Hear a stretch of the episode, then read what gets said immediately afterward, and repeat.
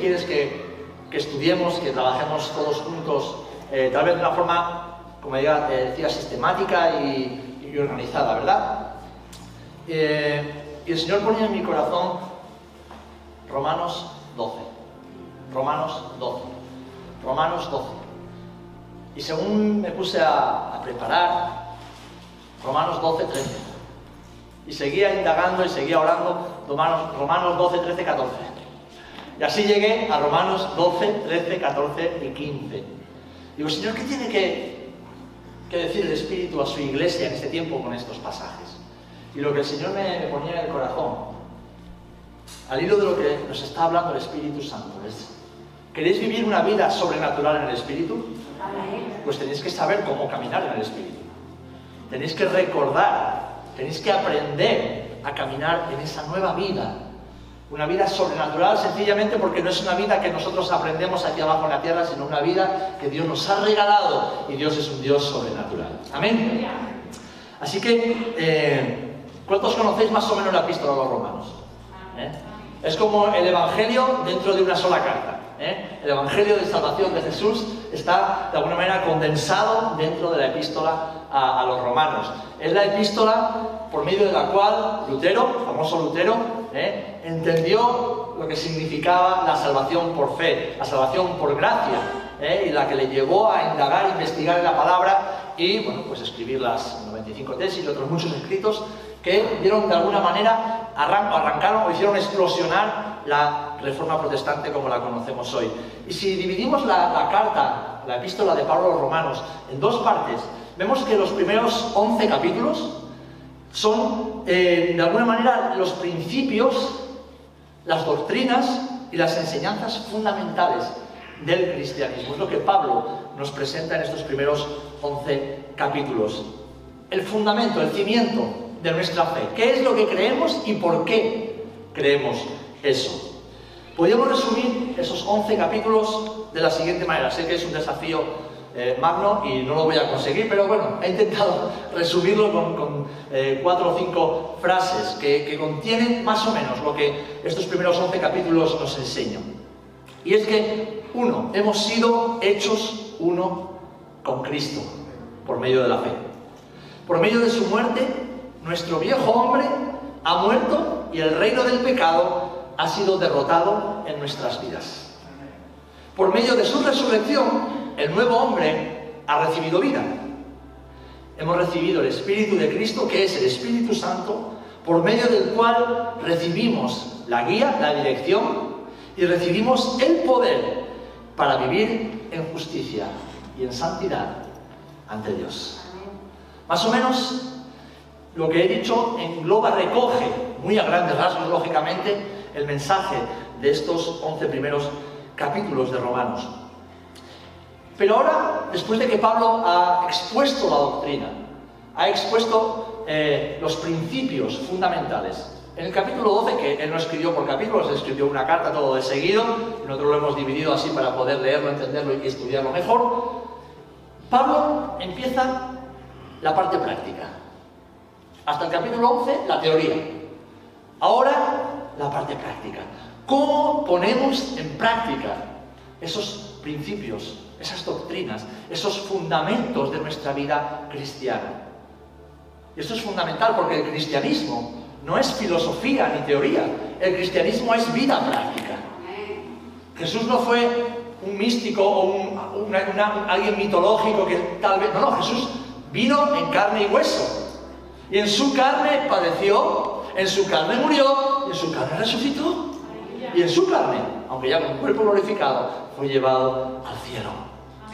Así que el cristianismo, nuestra fe, no es una religión, es una vida, una nueva vida por Cristo y en Cristo. Amén. Así que estos cuatro capítulos que vamos a estar estudiando durante las próximas semanas y tal vez eh, meses, nos describen la vida en justicia y en santidad que todo creyente debemos vivir. Y esta es la vida sobrenatural a la cual el Señor nos ha llamado. ¿Por qué? Porque si hemos sido hechos nuevos, nuevas criaturas, como dice eh, 2 Corintios 5, 17, si hemos sido hechos nuevas criaturas, tenemos que vivir una vida completamente nueva. Si somos uno con Cristo, debemos caminar como Cristo caminó.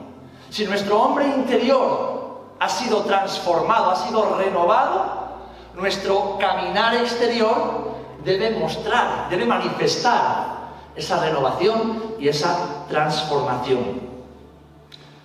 Así que, como digo, el apóstol Pablo, a partir del capítulo 12, nos enseña cómo vivir esa nueva vida.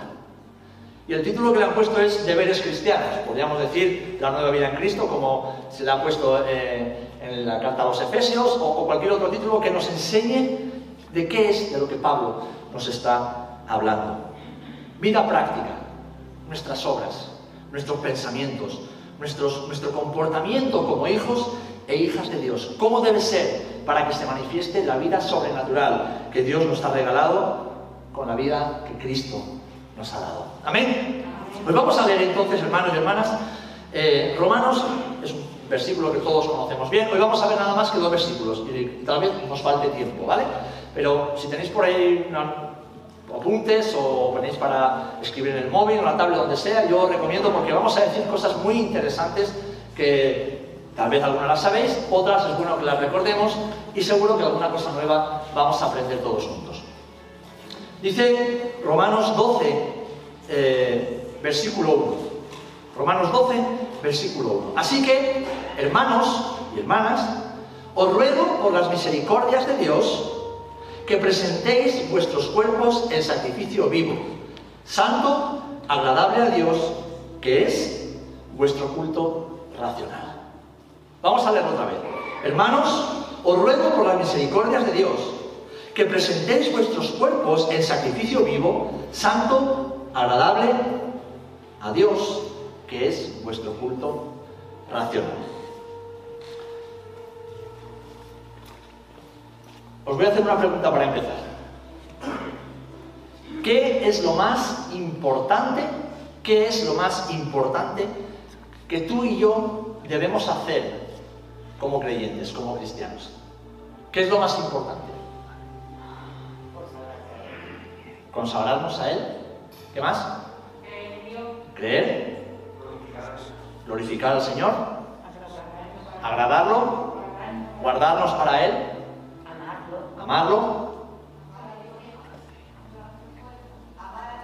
amarlo con todas nuestras fuerzas, bien, adorarlo,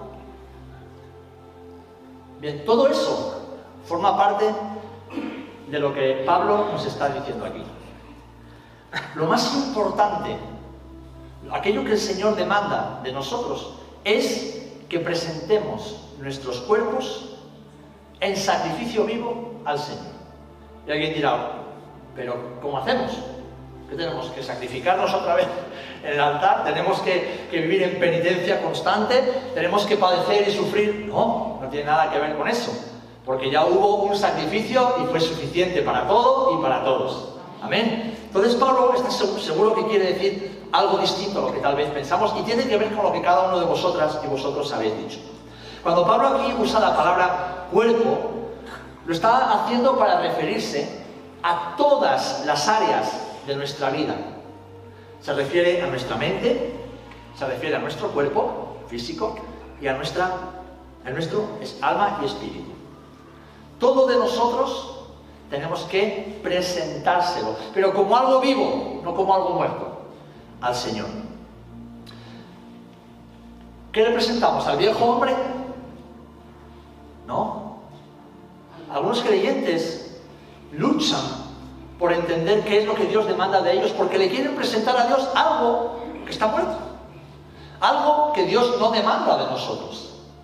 Algo que, no, que no agrada y que no glorifica el nombre del Señor.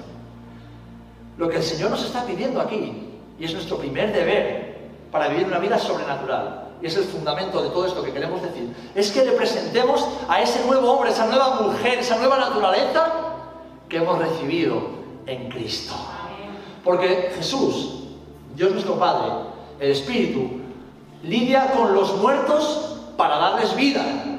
Pero una vez que ha lidiado con ese muerto y le ha dado vida, la Biblia nos enseña que Dios no es Dios de muertos, sino Dios de vivos. Así que la vida que tú y yo le ofrecemos al Señor es la vida nueva que Cristo nos ha dado. Amén. ¿Por qué? Porque el Señor nos pide que le ofrezcamos aquello que está bajo el control de su Espíritu Santo, que es el que nos ha vivificado. Pablo nos habla de esto eh, un poquito antes, en el capítulo 6. Y voy a leer solamente algunos versículos, ¿vale? Y dice así. Así también, en Romanos capítulo 6, vosotros consideraos muertos al pecado, pero vivos para Dios en Cristo Jesús, Señor nuestro. Así que no reine pues el pecado en vuestro cuerpo mortal, de modo que lo obedezcáis en sus concupiscencias. Es decir, estamos en un cuerpo que va a morir, un cuerpo que va decayendo, un cuerpo que está todavía afectado por el pecado. Pero, dice aquí, que tenemos potestad para no hacerle caso a ese pecado. Tenemos autoridad, ¿por qué? Porque el Espíritu Santo nos ha vivificado internamente. Y ahora no solamente podemos reconocer cómo el pecado actúa en nosotros por medio de la concupiscencia, sino que tenemos el poder, la autoridad para echarlo a un lado y caminar hacia Jesús. Cuando estábamos muertos no podíamos, estábamos ciegos, no, teníamos ninguna capacidad, estábamos vendidos, como Pablo nos enseña, éramos esclavos del pecado. Pero ahora no. Así que nos dice que nos consideremos como lo que somos, como vivos y no como muertos. Amén. Dice, ¿para qué? Bueno, ni tampoco, sigue, presentéis vuestros miembros al pecado como instrumentos de iniquidad, sino presentaos vosotros mismos a Dios como vivos de entre los muertos y vuestros miembros a Dios como instrumentos, instrumentos de justicia. Porque el pecado no se enseñoreará de vosotros, pues no estáis bajo la ley, sino bajo la gracia. Y luego sigue, estos son los versículos 12 al 14 del capítulo 6 de Romanos. Y luego sigue y dice, entonces ¿qué? ¿Pecaremos porque no estamos bajo la ley? ¿Y porque No, no. Lógicamente la gracia no nos da libertad para pecar. La gracia nos da libertad para que escojamos no pecar. ¿Has visto qué maravilloso es? La libertad no nos da libre albedrío para pecar. Nos hace libres para que podamos no pecar y podamos presentar nuestros cuerpos en sacrificio vivo al Señor. El versículo 19 del capítulo 6 de Romanos sigue así. Dice, hablo como humano por vuestra humana debilidad. Es decir, en nosotros, en nuestro cuerpo humano, aún somos débiles.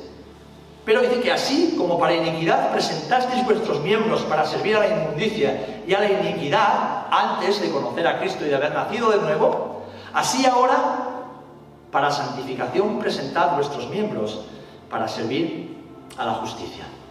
¿Qué nos está diciendo el apóstol Pablo? Que debemos presentar esa nueva naturaleza que Dios ha transformado. Y en esa nueva naturaleza que, Dios ha hecho en nosotros no hay pecado. No hay pecado en ella, no hay mancha, no hay defecto. Es algo que Dios ha creado y todo lo que Dios crea es bueno, es puro. Amén. Es lo que Dios ha hecho en nuestro hombre interior. Así que debemos presentar al Señor cada día esa nueva creación santa, espiritualmente viva. Y como también el apóstol Pedro dice en 1 de Pedro 2.5, vosotros también como piedras, fijaros, piedras vivas, sed edificados como casa espiritual y sacerdocio santo, para ofrecer sacrificios espirituales aceptables a Dios por medio de Jesús. Por medio de Jesús. Piedras vivas, sacerdocio santo. ¿Sabes de qué nos está hablando esto? de una nueva identidad. De una nueva identidad. Y cuando vayamos al versículo 2 entenderemos mucho más qué es lo que el Señor nos está queriendo decir. De momento estamos en el versículo 1 todavía. La identidad nueva que el Señor nos ha dado. Así que, abre el, el capítulo. Hermanos, os ruego por las misericordias de Dios. Dios ha tenido misericordia de nosotros. No nos ha dado el castigo que merecíamos.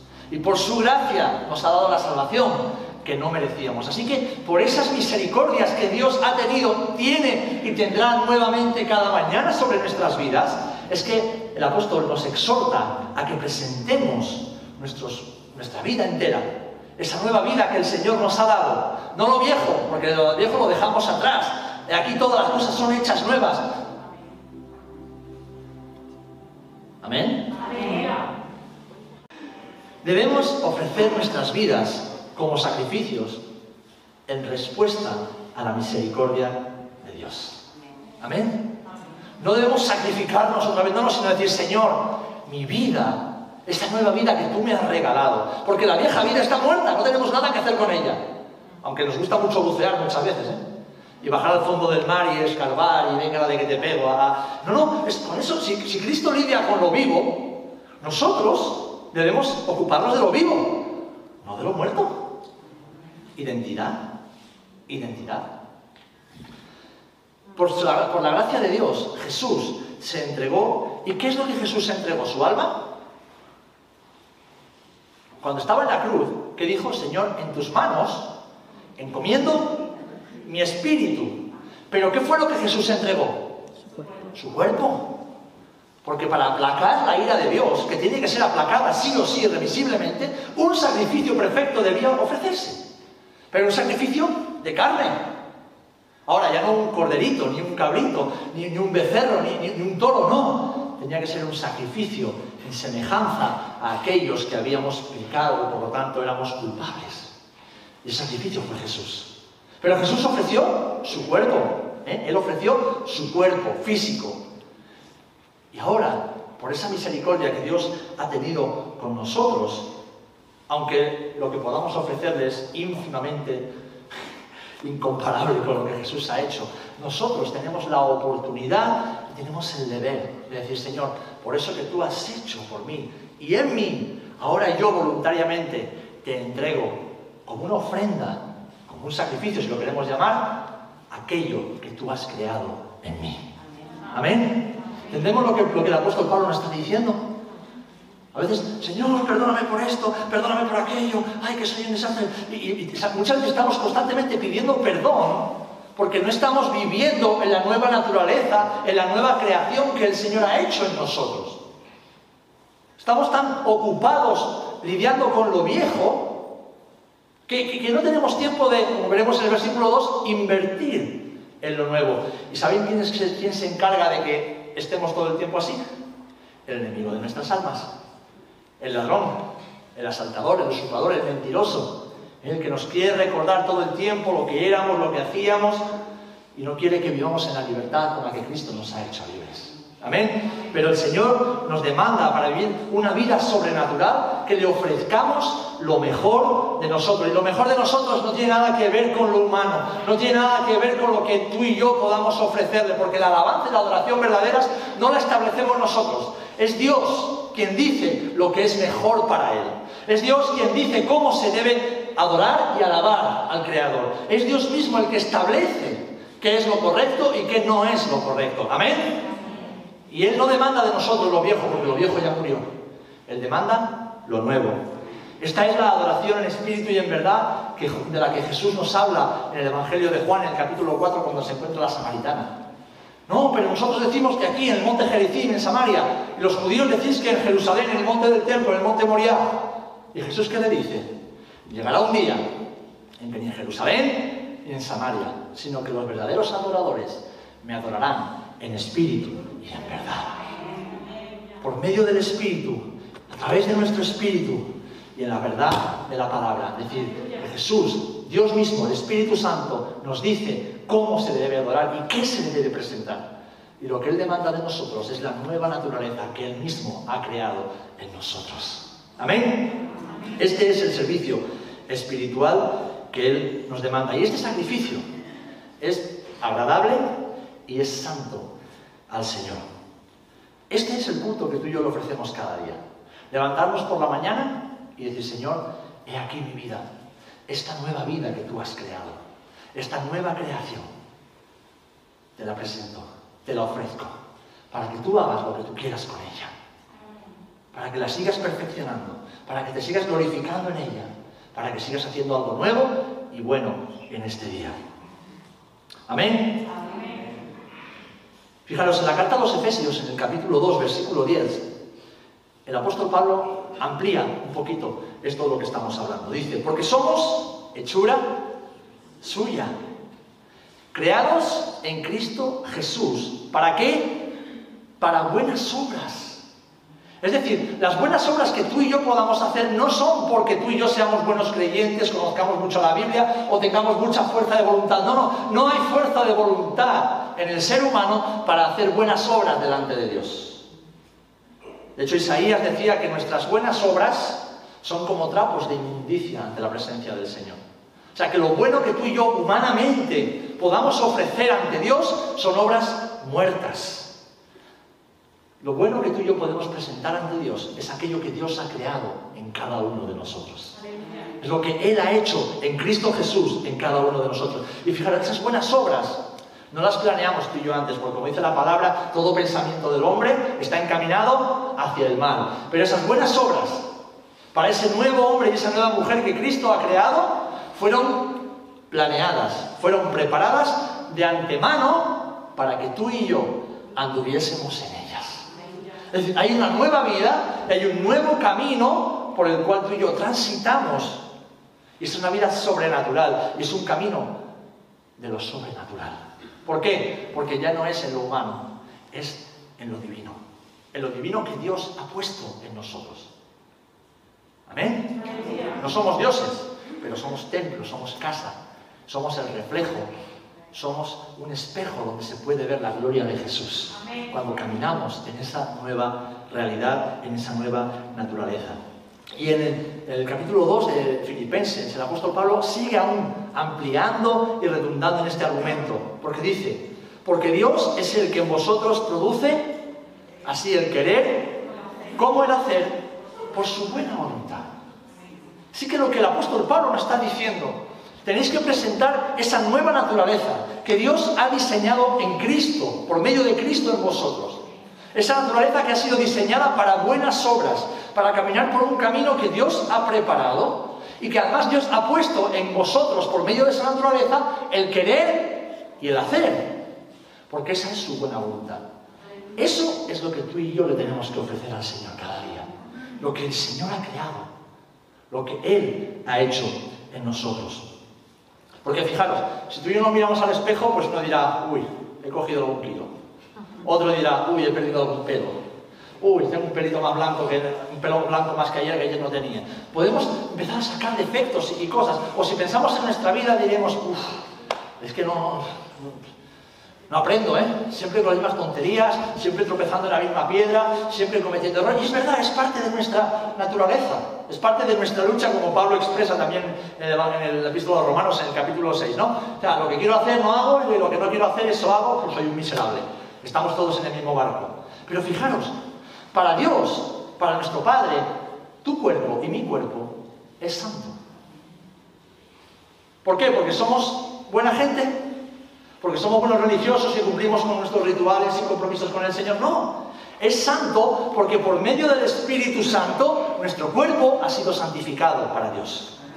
Hasta tal punto que Él lo ha escogido como la morada de su Espíritu. Él ha venido a morar en nosotros y, y, Dios no mora en cualquier casa. Acordaros que en el Antiguo Testamento, antes de que el templo de Jerusalén fuera ocupado por la Shekinah, la presencia de Dios, el templo tuvo que ser santificado y dedicado al Señor. Pues eso es lo que el Señor ha hecho en tu vida y en mi vida. Él nos ha santificado y nos ha dedicado a Él. Eso implica ser santo, es decir, apartado para un uso sacro, para un uso santo.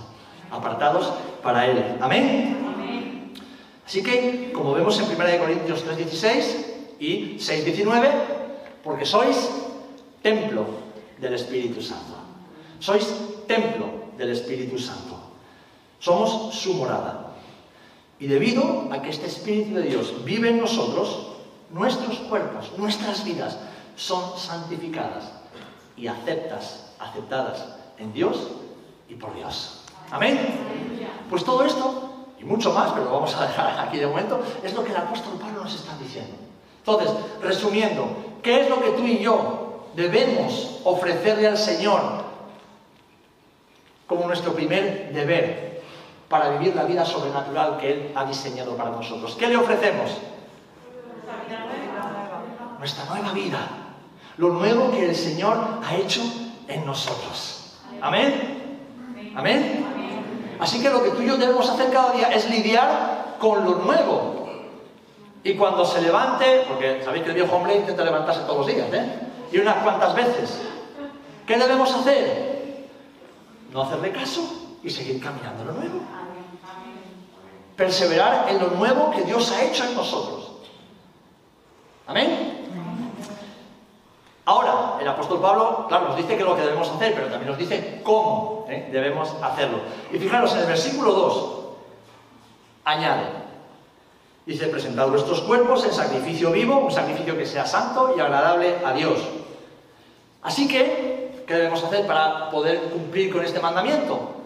No os conforméis a este siglo, sino transformaos por medio de la renovación de vuestro entendimiento para que comprobéis cuál sea la buena voluntad de Dios, agradable y perfecta.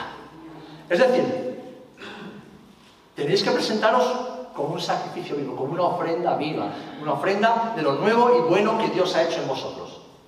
¿Y cómo lo hacéis? Bueno, no viviendo como vive este mundo. Fijaros, otras versiones traducen, no sigáis nunca más los patrones de este mundo. No conformarse a este mundo es no seguir nunca más, como hacíamos antes de conocer a Jesús, no seguir nunca más los patrones de pensamiento y de conducta de este mundo. Y cuando Pablo usa la palabra mundo, en el griego original, está refiriéndose al reino donde Satanás tiene gobierno y donde opera con libertad, la libertad que Dios le ha dado hasta ahora. Es decir, esta esfera porque no tenemos lucha contra carne ni sangre, sino contra principados y potestades. ¿Y Jesús qué le dijo a los fariseos? ¿Quién es el príncipe de este mundo? Satanás. Él tiene poder sobre las vidas de aquellos que aún no han conocido a Jesús. Antes de conocer a Jesús, estábamos esclavos del pecado. ¿Por qué? Porque éramos esclavos de Satanás, de sus mentiras, de su engaño. Así que cuando nacemos de nuevo, ¿cómo ofrecemos nuestra nueva vida al Señor? Dejando de vivir como vivíamos antes de conocer al Señor. Y alguien diría, bueno, pero eso es fácil, te conviertes y cambias. ¿A cuántos les pasó eso? No. Tenemos que aprender a vivir. Por eso el Señor ha dejado su palabra, para que podamos conocerlo y aprender a vivir de forma que le agrada. Amén. El Señor, por medio de Pablo, nos enseña que una vez que hemos nacido de nuevo en Cristo, no podemos pensar, ni vivir, ni actuar como aquellos que están en el mundo bajo la influencia de Satanás. Jesús nos dice que estamos en el mundo, pero no somos de este mundo. Este mundo es el desierto, no estamos en la tierra prometida. Algunos cristianos querrían vivir aquí en la tierra como si estuviesen en el paraíso, en la tierra prometida y en el Canaán prometido. No, no, no, no. La tierra prometida es la morada celestial. De hecho, el Antiguo Testamento es un espejo, es un, es un tipo, es un modelo, es un ejemplo. El tránsito de Israel por, por el desierto es un modelo que Jesús nos da, que el Señor nos da para que entendamos de qué trata la vida. ¿Por qué? Porque nuestra morada definitiva, nuestra casa definitiva es la que Jesús está preparando allá en el cielo. Y aquí, aunque estamos con Él, Él está con nosotros, Él está en nosotros, su columna de, fuego nos acompaña durante la noche y la nube durante el día, nos dice que tendremos aflicciones, pero que confiamos, que estemos tranquilos, porque Él está con nosotros en medio de esas aflicciones. Amén. Y en la segunda carta a los Corintios, el apóstol Pablo resume esta enseñanza de la que estamos hablando de esta manera. Fijaros, 2 de Corintios capítulo 6, versículos 14 al 18, por si queréis apuntarlo, yo lo voy a leer. Dice, no os unáis en yugo desigual con los incrédulos. ¿Vale? Estamos hablando de no conformarnos al mundo. Porque ¿qué compañerismo tiene la justicia con la injusticia? ¿Y qué comunión la luz con las tinieblas? ¿Y qué concordia Cristo con Belial, es decir, con Satanás? ¿O qué parte el creyente con el incrédulo? ¿Y qué acuerdo hay entre el templo de Dios y el de los ídolos? Porque vosotros sois templo del Dios viviente. Como dijo Dios, habitaré y andaré entre ellos. Y seré su Dios y ellos serán mi pueblo. Por lo cual, salid de en medio de ellos y apartaos, dice el Señor. Y no toquéis lo inmundo. Y yo os recibiré y seré para vosotros por Padre y vosotros me seréis hijos e hijas dice el Señor Dios Todopoderoso. Este texto está extraído de una promesa de Dios para el pueblo de Israel. Pero aquí el apóstol Pablo lo está extrapolando a todos aquellos que, como los israelitas en Egipto, hemos sido sacados del Egipto del pecado, del dominio de Faraón que nos tenía esclavizados y hemos sido llevados a un lugar seguro donde el Señor trata con nosotros, que es el desierto. Y ahí el Señor tiene una historia de amor, como estudiábamos hace más unas semanas en la Pascua, ¿verdad? El Señor tiene una historia de amor con cada uno de nosotros y trata en la intimidad y nos da cada día un poquito más de esa nueva identidad que hemos recibido como hijos y como hijas. Amén. A ver bien, esto no quiere decir que debemos vivir aislados, ¿eh? En el desierto o en la montaña como lo hacían los monjes o los ermitaños antiguamente, sino que viviendo en medio de esta sociedad corrompida y sociedad rebelde contra Dios, una cultura que es contraria a la cultura del reino, viviendo aquí nos mantengamos puros para el Señor. Nos mantengamos como lo que somos, apartados, ¿eh? para usos santos, apartándonos de toda obra de las tinieblas, que son las que practican los que no conocen a Jesús. ¿Y por qué las practican? Porque no pueden hacer otra cosa, no saben hacer otra cosa. No nos podemos conformar a la mentalidad de este mundo. No podemos pensar como piensa el mundo. ¿Por qué? Porque con esa nueva vida hemos recibido una nueva mente. Y el Señor nos dice que hemos recibido la mente de Cristo. Amén. Qué maravilloso, ¿verdad? Qué maravilloso. No nos podemos conformar a la cultura del momento porque parezca muy cool. A todos en algún momento la cultura de ese momento le pareció la mejor que las anteriores. Pero nuestra cultura en este mundo es la cultura del reino. Y la cultura del reino trasciende las edades y las culturas. La cultura del reino nunca pasa de moda. La cultura del reino es eterna, porque son los principios de Dios. Y los principios de Dios son válidos en cualquier generación y en cualquier época. Amén. Y son válidas para cualquier cultura contemporánea del momento que la raza humana vive aquí sobre la tierra. ¿Y cuál es la cultura del reino? Pues vivir ofreciéndonos cada día al Señor, ofreciéndole nuestra vida para que Él haga algo nuevo y algo que glorifique su nombre. Pero fijaos, no termina aquí. Dice, no os conforméis, no os amoldéis, no os dejéis contaminar, no, caminéis como, ah, como caminabais antes y como siguen caminando los que no conocen a Jesús. Sino que transformaos. Transformaos.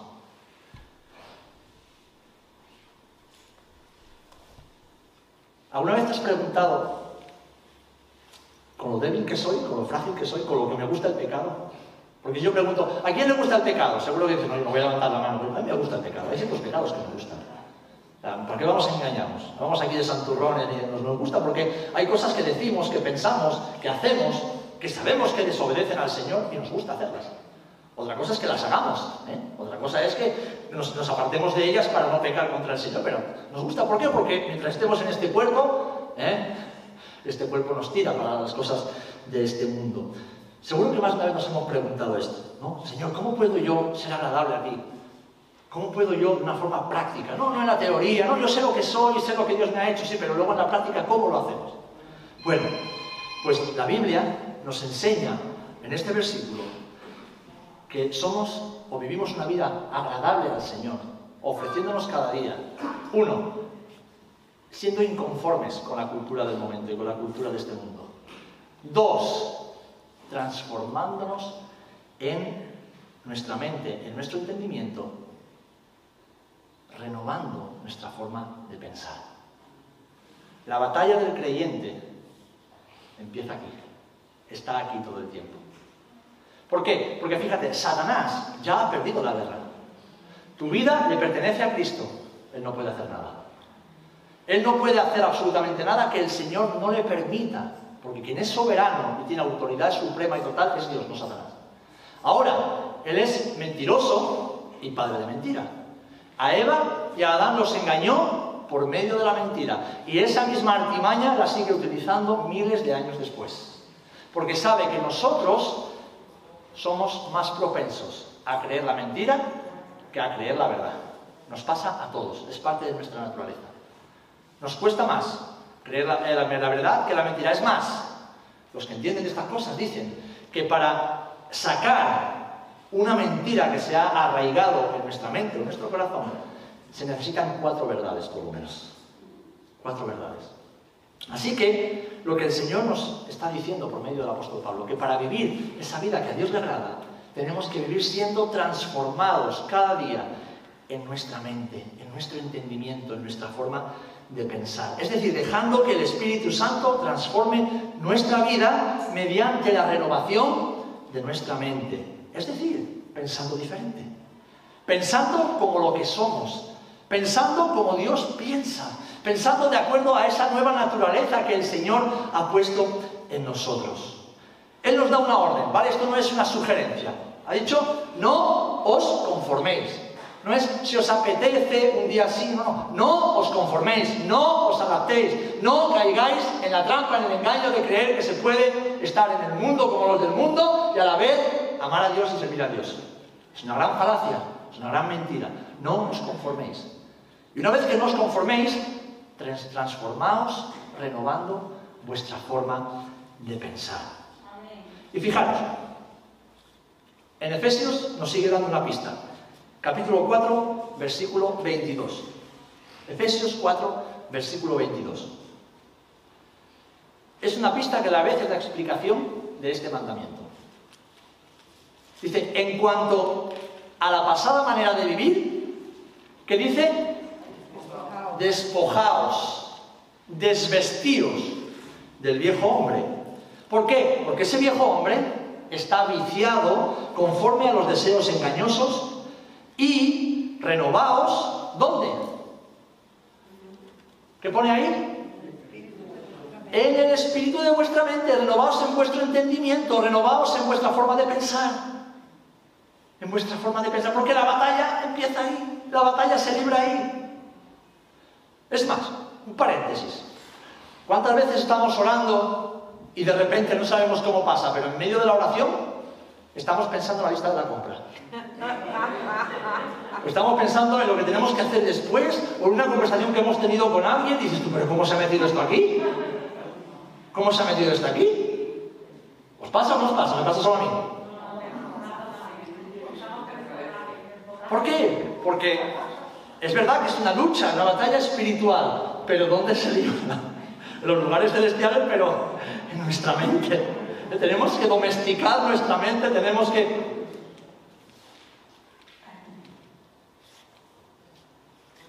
Tenemos que vestirnos de ese nuevo hombre y renovarnos en el espíritu de nuestra mente. Y ese nuevo hombre, como hemos leído antes, está, ha sido creado según Dios, según su diseño, según su naturaleza, en la justicia y santidad de la verdad. La verdad. Ahí está la batalla espiritual del creyente, entre la verdad de Dios y la mentira. La verdad de Dios y la mentira de Satanás por medio de este mundo y la cultura de este mundo y los designios de este mundo y los deseos engañosos de nuestra vieja naturaleza que todavía quieren asaltarnos. Así que Pablo dice un poquito antes de este versículo que los efesios aprendieron de Cristo que lo que debían hacer cada día era despojarse de esa vieja naturaleza que ya no les pertenecía y vestirse de la nueva. ¿Qué es despojarse? Si yo te digo, despójate de algo, ¿qué te estoy diciendo? deshacte de ello, ¿no? Quítatelo, tíralo. No, no lo tengas nunca más contigo. Renuncia. ¿eh? Despújate de esos viejos pensamientos. Y que, que nadie me diga que, que, no todos los días luchamos con pensamientos que no deberíamos tener. Son los que, pensamientos que están viciados conforme al viejo hombre. Pero la palabra nos dice, despójate de ellos. Deja de pensar así. Deja de reaccionar. Deja de desear. Deja de vivir, de comportarte como hacías antes. Porque ahora eres una nueva persona. Y una nueva persona demanda una nueva forma de pensar y de vivir. Amén. ¿Cómo define esto Pablo a los Gálatas? ¿Os acordáis de las obras de la carne, verdad? Adulterio, fornicación, inmundicia, etc. No vamos a leer para no tomar más tiempo. Esta vieja forma de vivir son las obras de la carne. Es lo que hacíamos de forma irremisible y sin remedio antes de conocer a Jesús. Pero ahora hemos nacido a una nueva creación, a una nueva naturaleza, a una nueva realidad completamente. Nuestra nueva normalidad no es lo que nos han puesto con el COVID. Nuestra nueva normalidad es la nueva vida en Cristo. Y lo normal para nosotros es pensar como Cristo, caminar como Cristo, hablar como Cristo, amar como Cristo, reaccionar ante la ofensa como Cristo hacía y anhelar lo que Cristo anhela. Esa es nuestra normalidad en Cristo Jesús. Porque el viejo hombre es la vieja persona que éramos. La vieja persona. Y cuando hablamos de viejo es que ya pasó, es que ya no está. Por lo tanto, nos desvestimos de ese. ¿Y nos quedamos desnudos? No, no podemos. ¿A quién le gustaría ir a la calle desnudo? No. Nos tenemos que vestir. Nos tenemos que revestir. ¿Por qué nos deshacemos de ese viejo hombre? Pues como dice Romanos 6.6, que este hombre fue crucificado juntamente con Cristo. Ya ha sido crucificado juntamente con Él. Para que el cuerpo del pecado sea destruido, a fin de que no sirvamos nunca más al pecado. No lidiamos con lo viejo, lidiamos con lo nuevo. Amén. Quedamos con esto, que es importante. El espíritu de vuestra mente. Y fijaros, aquí es donde muchos creyentes fracasamos y fracasan a menudo. Cuando hablamos de consagración a Dios. cuántas, veces fracasamos nos sentimos que le quiero, quiero entregar mi vida al Señor y al día siguiente le he vuelto a fastidiar? ¿Verdad? Bueno, pues os voy a dar una clave para entender un poquito más esto. Tal vez algunos ya lo sepáis, otros lo aprenderéis hoy por primera vez. Es que hay creyentes en todas partes del mundo que pretenden vivir la vida cristiana, pero sin despojarse del viejo hombre. Le queremos entregar al Señor toda nuestra vida, pero queremos seguir con ciertas cosas en nuestra vida bien amarraditas. Señor, te entrego mi vida, pero no me quites el novio. Te entrego mi vida, pero no me toques el bolsillo. Te entrego mi vida, pero no me pidas que te entregue esto que tanto me gusta. Es decir, queremos vivir la vida en Cristo, pero no queremos despojarnos de las cosas viejas que han sido crucificadas con Cristo. Queremos vivir en la novedad de vida que Cristo nos ha regalado, pero con un pasito para adelante y un pasito para atrás. Con un pasito a la izquierda y un pasito a la derecha. ¿Y sabéis lo que pasa? Pasan dos cosas. Una de dos.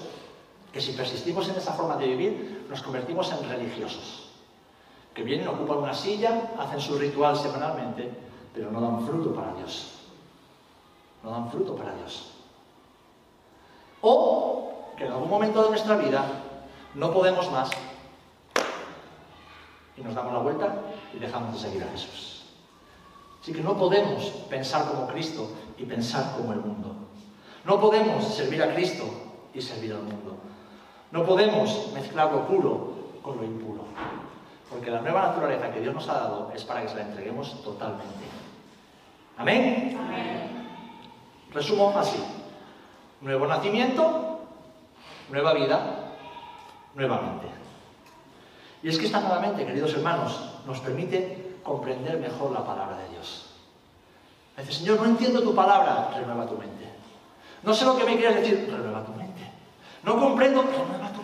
Deja que tu mente sea renovada por el Espíritu Santo para que ella alumbre, para que la palabra sea alumbrada por el Espíritu en tu mente. Para que dejemos de caminar en la mentira, en la ignorancia y vivamos en la verdad. Una mente renovada. Y con esa mente renovada nos vestimos del nuevo hombre. Es decir, nos vestimos de los nuevos deseos que Cristo ha puesto en nosotros, de las nuevas obras que Cristo ha diseñado para nosotros, de los nuevos pensamientos que Cristo ha puesto en nosotros con la mente que el Señor nos ha dado. ¿Amén? Sencillo, ¿verdad? ¿Cómo que sí? Yo llevo 30 años con esta lección y todavía no... Sois unos fenómenos, ¿eh? Porque yo llevo 30 años con esto y, ahí voy, ¿eh? Ahí voy, ¿eh? Ahí voy cada día. Gloria al Señor. Gloria al Señor nos vistamos, nos vistamos. ¿Cómo se conoce al árbol? ¿Cómo se conoce el oficio de una persona? Por su uniforme, ¿no? Tú ves un policía y ¿qué dices? ¿Un bombero? ¿Ves un, alguien con una bata blanca y dices tú, ¿qué es? Pues o es un panadero o una dependiente de panadería o es un enfermero. Si tú ves a alguien con un uniforme muy brillante, pues puede ser José León barriendo por ahí. Un barrendero, no es una, una bailarina brasileña de, de, samba. Por el, por el uniforme reconocemos la profesión de una persona. ¿Y cuál es nuestra profesión? Nuestra profesión es Cristo. Nosotros profesamos a Cristo. Así que vestirnos del nuevo hombre es vestirnos de Cristo. Es vestirnos de Él, de lo que Él ha creado y sigue creando en nosotros. ¿Y cómo lo hacemos? Por medio de su palabra, acudiendo a su palabra, porque su palabra es la verdad y su palabra es la que nos revela quién es Cristo y cómo es Cristo. Es su palabra la que nos enseña cómo caminar de la misma forma en que Cristo caminó. Y además su palabra es una semilla que produce fe y poder y autoridad en nosotros para caminar como Cristo caminó. Porque su palabra actúa juntamente con su espíritu, que es el espíritu de la palabra.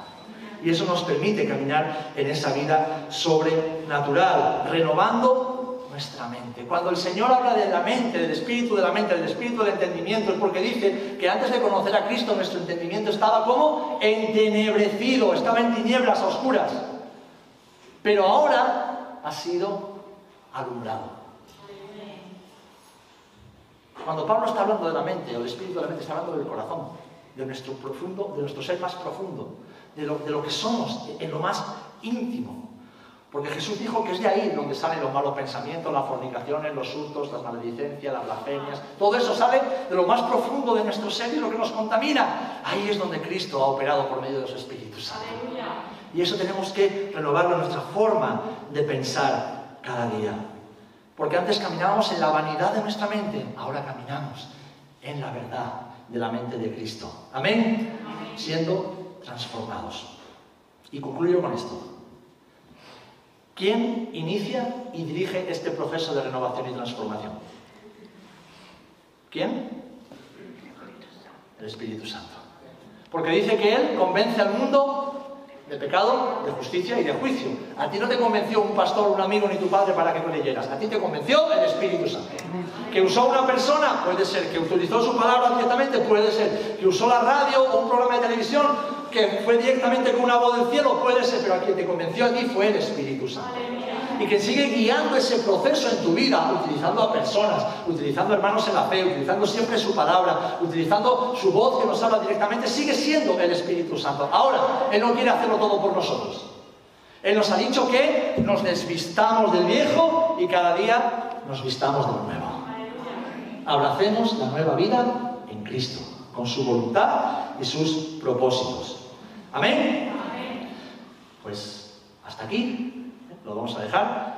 ¿De acuerdo? Queda un poquito más, lo usaremos de introducción para eh, la segunda parte o la siguiente parte que tendremos la semana que viene. Así que importante, ¿qué es lo que Dios demanda de nosotros para vivir una vida sobrenatural? Presentarnos ante Él, ofrecerle nuestra vida. ¿Pero qué le ofrecemos? ¿Lo viejo o lo nuevo? lo nuevo que Él ha creado en nosotros. ¿Y cómo se lo ofrecemos? En primer lugar, siendo inconformes a un mundo al que no pertenecemos. ¿Eh? Y después, renovando nuestra mente. Renovando el espíritu de nuestra mente, renovando nuestro entendimiento, renovando nuestra forma de pensar, de entender las cosas. Renovando nuestro hombre interior cada día por el poder de su espíritu, en el poder de su espíritu, por medio de su palabra.